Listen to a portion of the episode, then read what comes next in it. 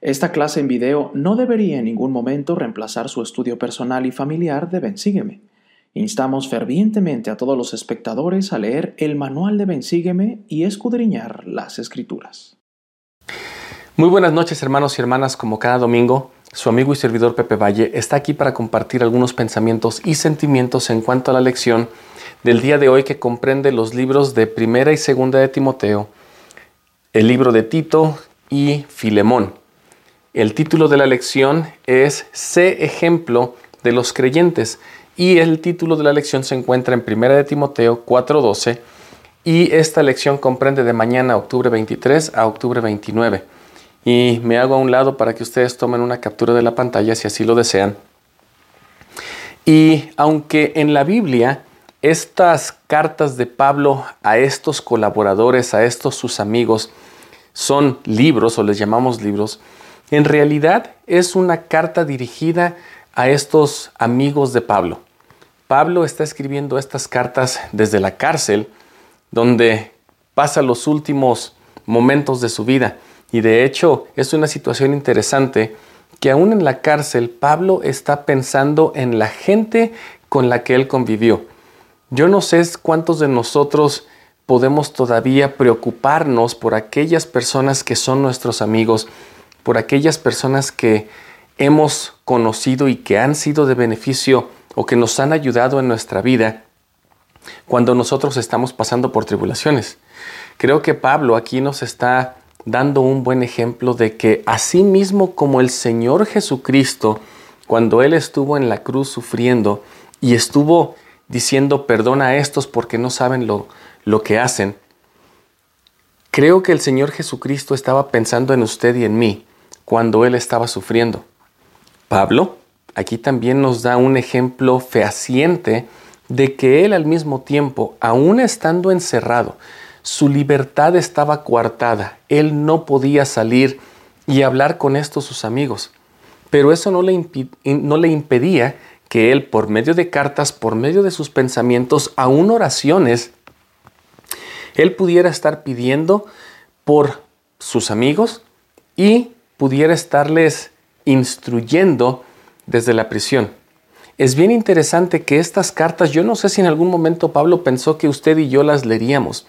Es como si estuviéramos leyendo, abriendo un correo electrónico o una carta de alguien hacia su amigo. Estas cartas están aquí en la Biblia para enseñarnos a usted y a mí que aún Pablo, estando preso, él estaba pensando en sus amigos.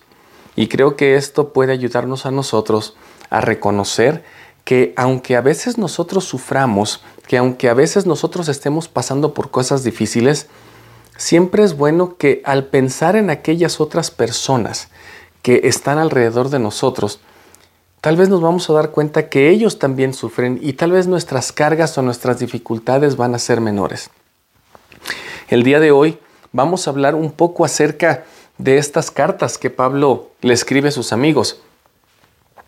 Y en realidad Pablo estaba también queriéndolos preparar especialmente a, Tito y a Timoteo, porque ellos eran discípulos más jóvenes.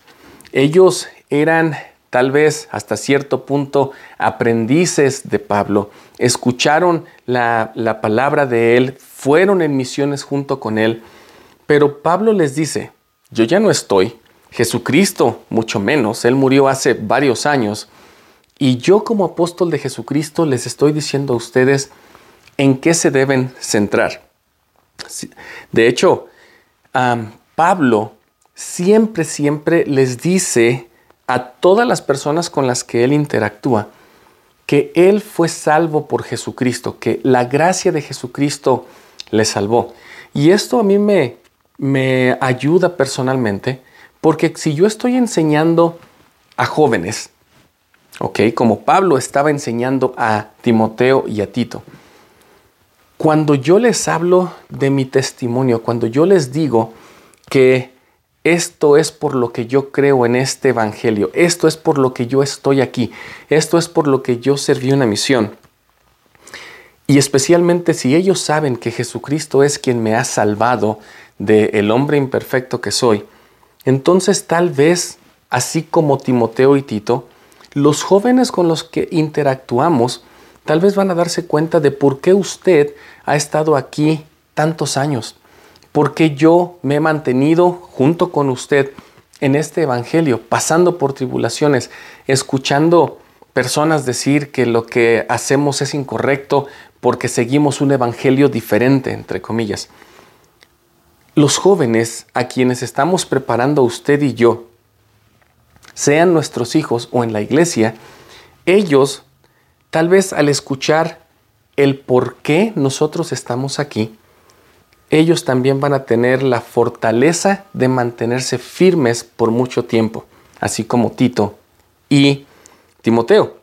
En el versículo 12 de primera de Timoteo 1 dice, y doy gracias al que me fortaleció, aquí está hablando Pablo, a Cristo Jesús, nuestro Señor, porque me tuvo por fiel y me puso en el ministerio. Aún habiendo sido yo antes blasfemo y perseguidor e injuriador, pero recibí misericordia, porque lo hice por ignorancia en incredulidad. Y esta parte es bien interesante, que a veces nosotros cometemos cosas porque tal vez no hemos comprendido el gran plan que Dios tiene para nosotros. Y Pablo dice, yo no lo conocía, pero Él a pesar de todo esto me llamó. Versículo 14. Pero por la gracia de nuestro Señor fue más abundante con la fe y el amor que es en Cristo Jesús. Palabra fiel y digna de plena aceptación que Cristo Jesús vino al mundo para salvar a los pecadores, de quien yo soy el primero. Fíjense que hermanos y hermanas, cuando nosotros hablemos con los jóvenes, tal vez tenemos que nosotros decirles a ellos, esta razón es la que me mantiene en el Evangelio. La razón de saber que Cristo ha perdonado mis pecados, de saber que el Padre tiene un plan para mí, si tú, joven, jovencita, te mantienes en el camino, te vas a llegar a dar cuenta de esto cuando el tiempo pase. No creas que todo va a ser color de rosa. Para mí no ha sido fácil, sin embargo aquí estoy. Y creo que con estas palabras nosotros podríamos, creo que poder llegar a que los jóvenes entiendan y crean que realmente ellos pueden lograr las cosas dentro del Evangelio que ellos buscan. Y la primera debería de ser buscar el camino de regreso a la salvación. Versículo 12 de primera de Timoteo 4.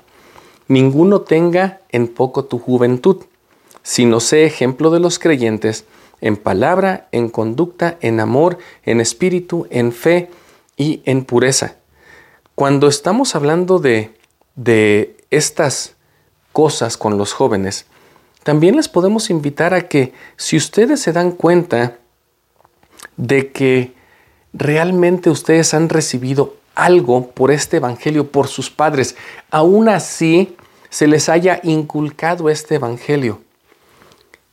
El hecho de que ustedes hayan nacido o hayan conocido el Evangelio a una edad temprana, como fue en mi caso, lo podemos ver como una bendición. Tal vez tenemos una responsabilidad más grande porque somos o hemos crecido en este Evangelio y aunque no hayamos puesto atención en muchas cosas, siempre recordaremos las enseñanzas que tuvimos en la primaria de nuestros padres y demás. Así que tal vez si usted, joven o hermano o hermana o jovencita, no se ha llegado a dar cuenta de que esta vida lleva una responsabilidad para con nosotros de poder ser ejemplos a los creyentes, a todos aquellos que nos rodean, en conducta, en palabra, en amor, en espíritu, en fe y en pureza, creo que el día de hoy Pablo nos está invitando a que nos demos cuenta de eso. Versículo 14 de Timoteo 4. No descuides el don que hay en ti, que te fue dado por medio de profecía con la imposición de las manos del Consejo de Ancianos. Joven, tú has recibido dones al estar aquí en este Evangelio, por tus padres o aún de Dios al hacer un convenio con Él. recuerda esos dones que has recibido. Y si no los tienes presentes, tal vez sería bueno que pudieras leer tu bendición patriarcal. Porque Pablo nos invita a medita estas cosas, ocúpate en ellas para que tu progreso sea manifestado a todos. Y leí en 1 de Timoteo 4:15. Definitivamente tenemos que nosotros ser buenos ejemplos, pero también recordar por qué hacemos las cosas. Y especialmente los jóvenes que están tratando de crecer en este Evangelio. Nosotros que estamos tratando de crecer en este Evangelio. Pablo le dijo a Timoteo en este caso y también usó algunas mismas palabras para con Tito, hay que cuidarse de todas las cosas que estaban en sus tiempos. Voy a leer parte de eh, las palabras de Pablo a Timoteo en su segunda carta a Timoteo, en el capítulo 3, versículo 1 al 7, aunque no voy a leerlo todo, creo que podemos compararlo a nuestro tiempo el día de hoy, porque vamos a ver cómo es que estas enseñanzas o estas instrucciones de Pablo a Timoteo se aplican a nosotros. Versículo 1 de 2 de Timoteo 3. Esto también debes saber, que en los postreros días vendrán tiempos peligrosos, porque habrá hombres amadores de sí mismos, avaros, ah, vanagloriosos, soberbios, blasfemos, desobedientes, a sus padres, ingratos, impíos, sin afecto natural, implacables, etcétera, etcétera, etcétera, que se deleitarán más en las cosas del mundo que en las de Dios, negando que hay toda ah, e-, eficacia en el Evangelio. Y si nosotros pudiéramos hablar de esto y transferirlo a nuestros tiempos, nos damos cuenta de las cosas que hay en las redes sociales, en Internet, hablando de todas estas cosas que a veces nosotros le decimos a nuestros hijos, deja Be Real, esa nueva aplicación que hay, o el Instagram, o el Facebook, o el TikTok por unos minutos. No es tanto que nosotros querramos tal vez coartarles la libertad, pero sí queremos que nuestros hijos se den cuenta que a veces por medio de todas las cosas que se ven en las redes sociales, uno se da cuenta de que todas estas cosas que Pablo le mencionó a Timoteo se están cumpliendo el día de hoy. Pablo lo que él invita a los jóvenes o lo que nosotros invitaríamos a los jóvenes es de que pudieran darse cuenta de que no todas las cosas en, en las redes sociales es bueno y que aunque personas que son muy famosas y que tal vez hablan de cosas que podrían causar preguntas en la mente de los jóvenes o aún de nosotros, Pablo ya lo había dicho a Timoteo, ten cuidado de todas estas cosas. No permitas que estos ataques del maligno o que estas personas o que estos grupos vengan y derrumben tu testimonio. De hecho, te invito a que hagas algunas cosas mejores. Por ejemplo, en 2 de Timoteo 4, versículo 2, que dediques la palabra, que instes a tiempo y fuera de tiempo, redarguye, reprende, exhorta con toda paciencia y doctrina, porque vendrá tiempo cuando no soportarán la sana doctrina, sino que teniendo comezón de oír, se amontonarán maestros conforme a sus propias concupiscencias y apartarán el oído de la verdad y se volverán fábulas. Él dice, mantente firme. Puedes escuchar, puedes ver, pero no creas todas las cosas que ves en las redes sociales. Versículo 5 de 2 de Timoteo 4. Tú, sé prudente en todo, soporta las aflicciones, haz obra de evangelista, cumple tu ministerio. Y hermanos y hermanas, el ministerio que a nosotros se nos ha dado es de amar a Dios, de amar a nuestro prójimo y de cuidarnos de todas estas cosas que nosotros tal vez vamos a encontrar en el Internet. Pablo nos dice, sé fiel en las cosas, pero no creas que por ser fiel, e, todos estos ataques que vienen de fuera, tú ya estarás protegido. Hace un par de clases Pablo hablaba de la armadura de, de Dios. Y sí, hasta cierto punto nosotros vamos a estar protegidos si es que nos ponemos esa armadura. Sin embargo, cuando empezamos a dar clic en los enlaces que nos llegan, cuando empezamos a tener curiosidad en cosas y en temas que tal vez no entendemos, entonces es ahí donde tal vez poco a poquito nuestra armadura empieza a tener eh, huecos por donde información o por donde dardos del maligno empiezan a entrar. Y aunque tal vez no nos van a matar cuando entra uno pequeño, dependiendo, claro, de dónde eh, hemos quitado nuestra protección, sí nos van a dañar y nos van a hacer sangrar espiritualmente y nos van a hacer dudar y nos van a hacer en, eh, querer saber cosas que tal vez no han sido reveladas, cosas que tal vez no están listas para nosotros, pero como alguien en internet dijo que deberías de saber esto, entonces uno dice, bueno, yo lo voy a saber y si no me dan una respuesta, dejo todo. Pablo al ser un, un discípulo y un apóstol muy dedicado a la obra, muy dedicado a lo que él aprendió de Jesucristo y que de hecho él no lo conoció personalmente, pero las cosas que él pudo estudiar y ver, él dice, ya sabiendo que iba a estar cerca a la muerte, él estaba ya en prisión, en el versículo 7 de 2 de Timoteo 4 dice, He peleado la buena batalla, he acabado la carrera, he guardado la fe.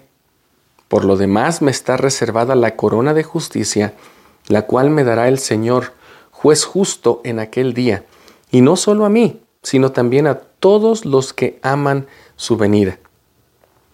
Yo creo que tal vez Pablo aquí usted y yo, y aún los jóvenes podrían decir, ah, es que Pablo habla como, como, como mi abuelito, o como mi papá o mi mamá que ya tienen 70 años. Ya vivieron una vida y ahora quieren que yo viva una vida como ellos. Jóvenes, Pablo lo que está tal vez diciendo y dándose cuenta, sabiendo él de su propia vida, yo fui perseguidor, pero ahora soy seguidor de Cristo creo que Pablo y lo que nuestros padres o nuestros abuelos nos tratarían de evitar son las aflicciones, los dolores de vivir una vida desenfrenada, una vida sin Cristo. El Elder Uchtdorf hace unas semanas habló acerca del hijo pródigo. Tal vez nosotros estamos tratando de vivir esa, esa vida feliz y llena de amigos y llena de despilfarro, pero siempre habrá un tiempo, una ocasión en que digamos, creo que es tiempo de regresar. Sea porque se me acabó el dinero o sea porque me di cuenta de que lo que estaba haciendo no era correcto. Pablo dice, yo he vivido una vida feliz después de que conocí a Cristo. Mi vida anterior fue una vida que viví en incredulidad porque no sabía tal vez todas las cosas que Dios tenía preparadas para mí. Sin embargo, te invito, Pepe, hermano o hermana, a que puedas recapacitar el día de hoy y saber que vivir una vida con Cristo es mejor que tal vez estar viviéndola desenfrenadamente. Por allí de el capítulo 3 de Primera de Timoteo, también Pablo le dice a estos jóvenes, porque se lo dice a Timoteo y a Tito, encárguense de que ahora que ustedes son los líderes en las iglesias y sabiendo que en Efeso y en Creta, donde Timoteo y Tito estaban sirviendo respectivamente, Él les dice, ustedes también tienen que buscar a aquellos que les van a ayudar a establecer esta obra. Y les hablan específicamente de cómo deben de ser los obispos, cómo deben de ser estas personas que van a servir junto con él. En el capítulo 3 de 1 de Timoteo, versículo 1, por ahí dice, palabra fiel, si alguno desea el cargo de obispo, buena obra desea. Conviene pues que el obispo sea irreprensible, marido de una sola mujer, sobrio, prudente, decoroso, no dado al vino, que no sea codicioso de ganancias, etcétera, etcétera. Y él le dice a Timoteo, busca personas, hombres que puedan servir en esta capacidad. Hermanos y hermanas, primeramente aquí quiero dar un agradecimiento especial a todos aquellos que sirven como obispos, todos aquellos que hemos servido en esta capacidad. Sabemos que tal vez no estamos muy preparados cuando se nos llama. Sabemos que tal vez cometimos errores durante nuestro servicio. Sin embargo, creo que cuando nosotros podemos darnos cuenta de que el obispo está sirviendo sin paga, está sirviendo porque desea el, bienestar de nosotros y además está buscando inspiración celestial para guiarnos, entonces podemos darnos cuenta que ellos también están tratando de hacer lo mejor que pueden. A Tito le dice más o menos lo mismo cuando habla de buscar obispos. Sin embargo, en el versículo 8 de Tito 1, Tito recibe esta instrucción de Pablo. Cuando busquen a los obispos, sino hospitalario, amador de lo bueno, prudente, justo, santo, dueño de sí mismo. Fíjense que me encanta esta parte de hospitalario, amador de lo bueno, porque los obispos están aquí para ayudarnos, están para poder guiarnos y recibirnos dentro de sus barrios.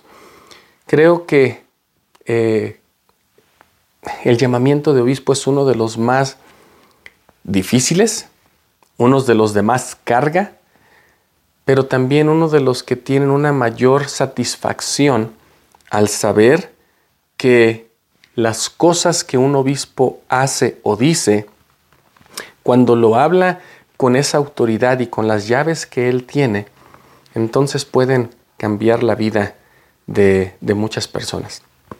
Así que, hermanos y hermanas, eh, hermanos, si usted está sirviendo como obispo, gracias por el servicio que tiene.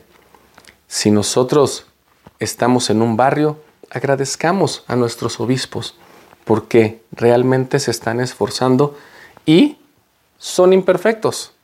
Somos imperfectos todos.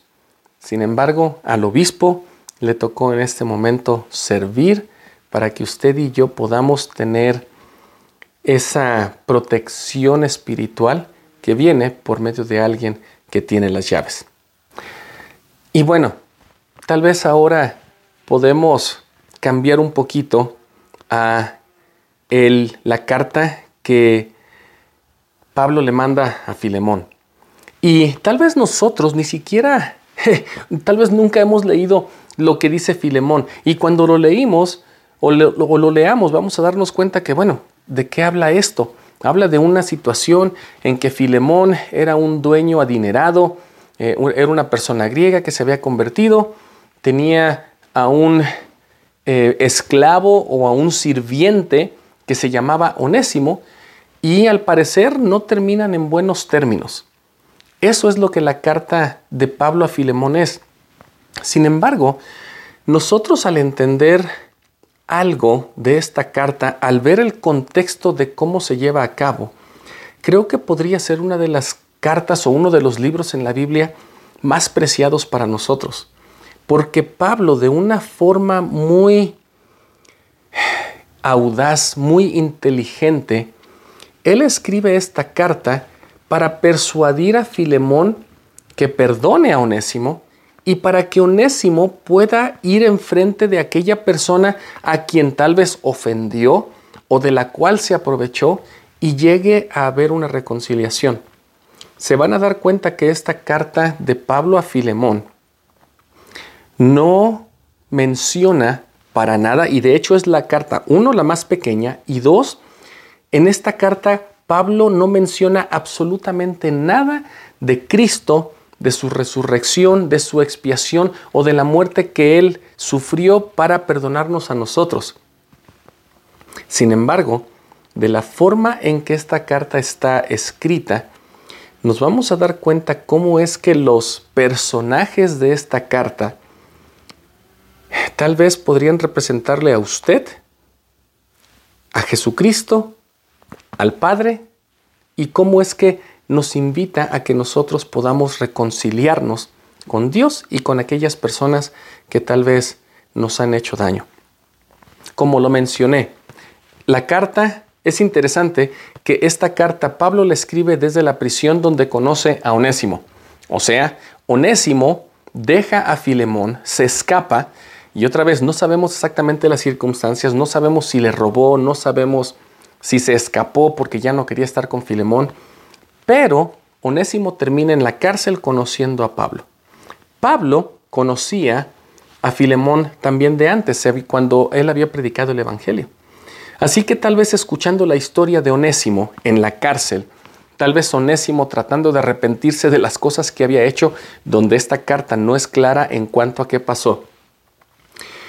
Onésimo habla con Pablo y Pablo le dice, Onésimo, cuando tú salgas de la prisión, quiero que lleves esta carta a Filemón desde ese momento, yo no sé si Onésimo pensó, pero Pablo, ¿qué no escuchaste que Filemón y yo no nos llevamos bien? ¿Qué no escuchaste que tal vez no hay una buena relación? Pero Pablo le dice, lleva esta carta a Filemón. Así que la carta, y cuando, cuando Onésimo accede a llevar esta carta a Filemón, la carta dice algo más o menos así, empezando en el versículo 9. Más bien, por amor te ruego, hablando Pablo a Filemón, siendo como soy Pablo, ya anciano, y ahora además prisionero de Jesucristo, te ruego por mi hijo Onésimo. Primeramente, Pablo no era padre de Onésimo. Sin embargo, tal vez lo que me está dando a entender aquí es de que en el tiempo en que Onésimo estuvo en la cárcel, Pablo le predica Onésimo recibe este evangelio, decide cambiar y Pablo dice, Él es mi hijo, como cuando hemos hablado que Jesucristo se convierte en el Padre Espiritual de todos por haber salvado, por haber llevado a cabo la expiación. Pablo le dice a Filemón, te ruego por mi hijo Onésimo, a quien he engendrado en mis prisiones. O sea, Él es mi hijo, yo le prediqué, él decidió aceptar el Evangelio, así que te ruego por él. Versículo 11 de Filemón 1. El que en otro tiempo te fue inútil, pero ahora a ti y a mí no sé si útil. Qué interesante la forma en que describe Pablo a este hombre que tal vez se aprovechó, que ofendió a Filemón. Dijo, antes ni a ti ni a mí nos será útil. De hecho, Tal vez ni lo conocíamos y no era nadie para ti, para mí, y de hecho para ti era hasta algo muy bajo porque se aprovechó de ti. Sin embargo, ahora que ha cambiado, a ti y a mí nos es útil, porque Él ha aceptado este Evangelio. Versículo 12. El que te vuelvo a enviar, tú pues recíbele como a mi propio corazón. Versículo 13.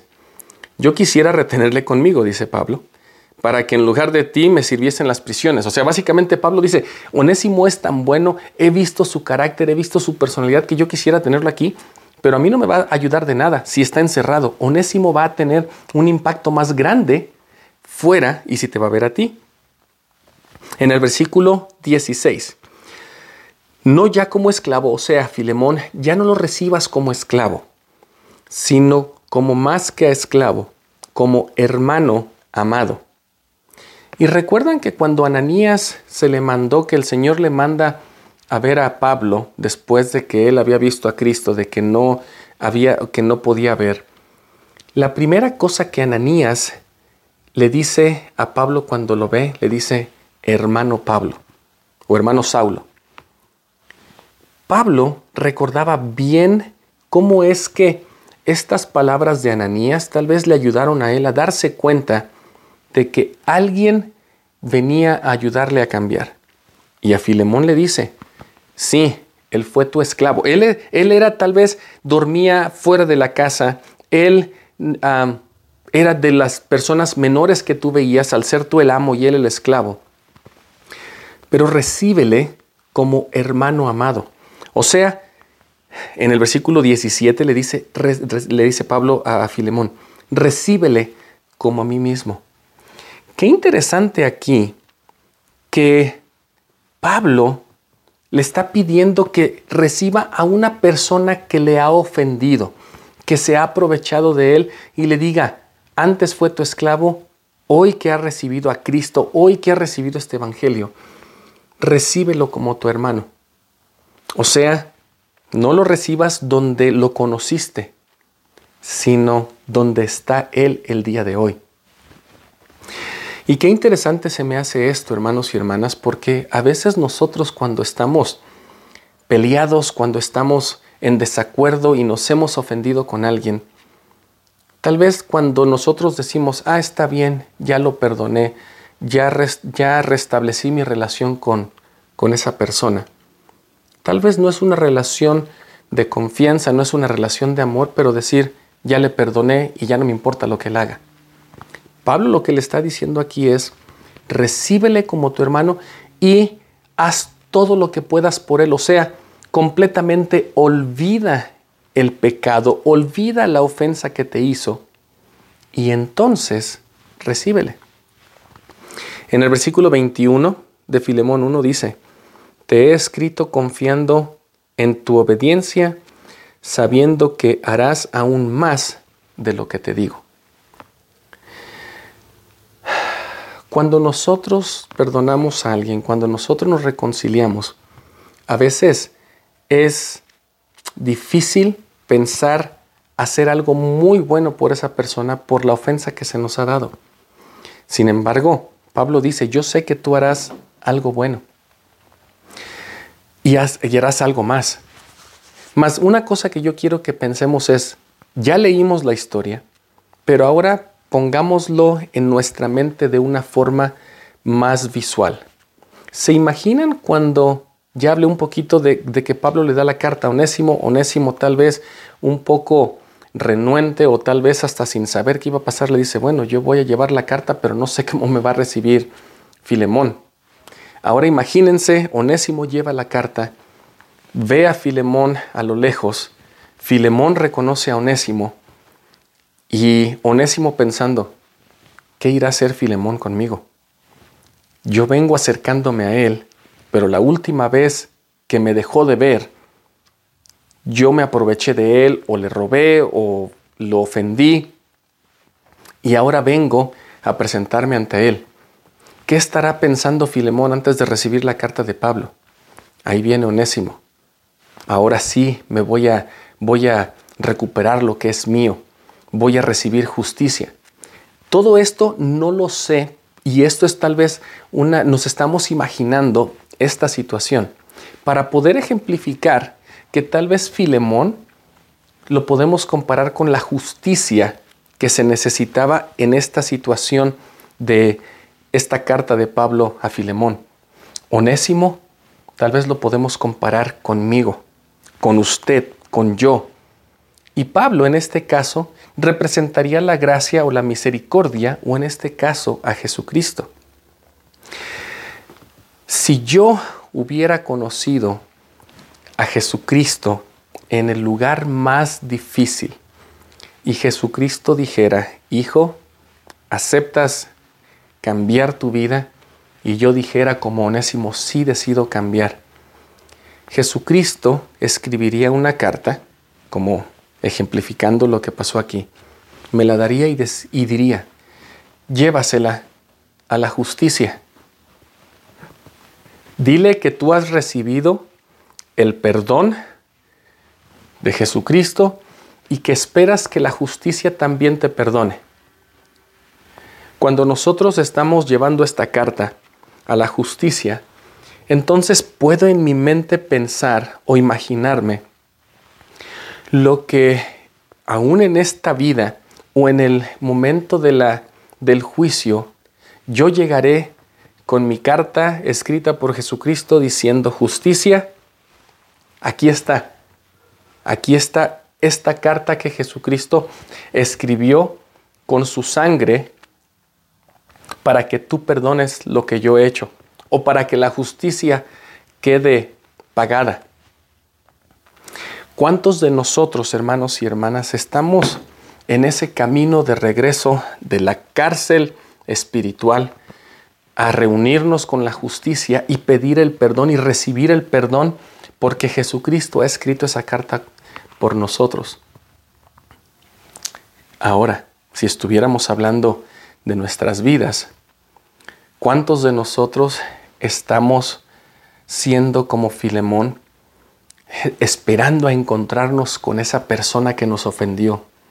¿Cuántos de nosotros somos onésimo?